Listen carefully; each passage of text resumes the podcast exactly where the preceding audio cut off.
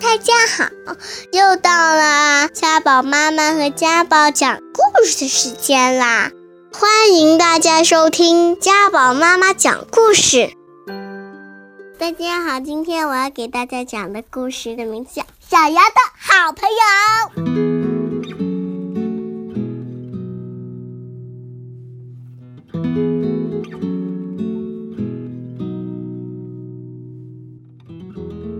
轩轩是小牙的好朋友，他们总是一起玩，一起聊天，叽叽喳喳有说不完的话，就连午睡的时候都要头对头悄悄聊上一会儿。要是轩轩哪天没来幼儿园，小牙就特别失落，觉得一天都没意思。这天，小牙和轩轩发现了一颗漂亮的石子，小牙说。看，像公主的宝石。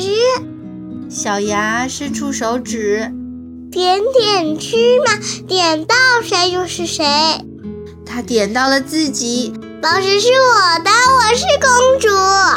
不对，不对。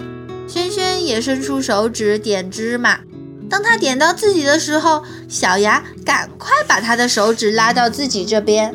是我的，就是我的。上课的时候，小牙对轩轩说：“请把彩笔拿给我，谢谢。”他学着公主的语调，脸上露出骄傲的表情。轩轩不高兴地嘟起嘴巴，把彩笔递给小牙。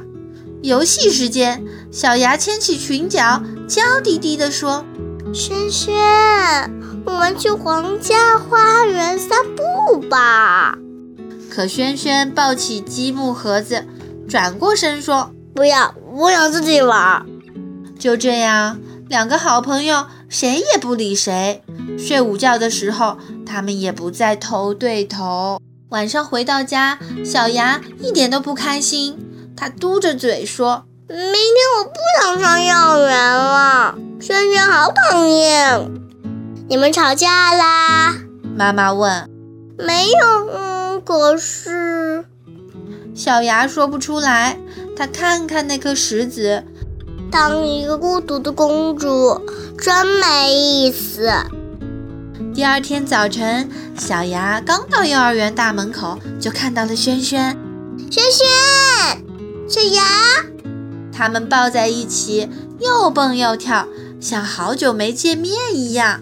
小牙说：“我们居然是一起来的，太开心了。”轩轩，赶快说！我也开心。小牙从口袋里掏出那颗石子，对轩轩说：“今天你当公主，太好了。”轩轩把石子儿举起来，快看，这颗石子，它是不是更像小熊的脸呢？我们来玩动物园的游戏吧。好呀。两个小朋友手拉手走进幼儿园，叽叽喳喳的，他们有好多好多说不完的话。好啦，今天的故事就讲完了。这情况是不是你的身上也发生过呢？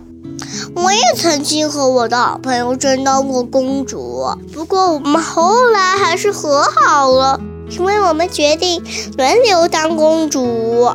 小朋友们，晚安，下个礼拜见。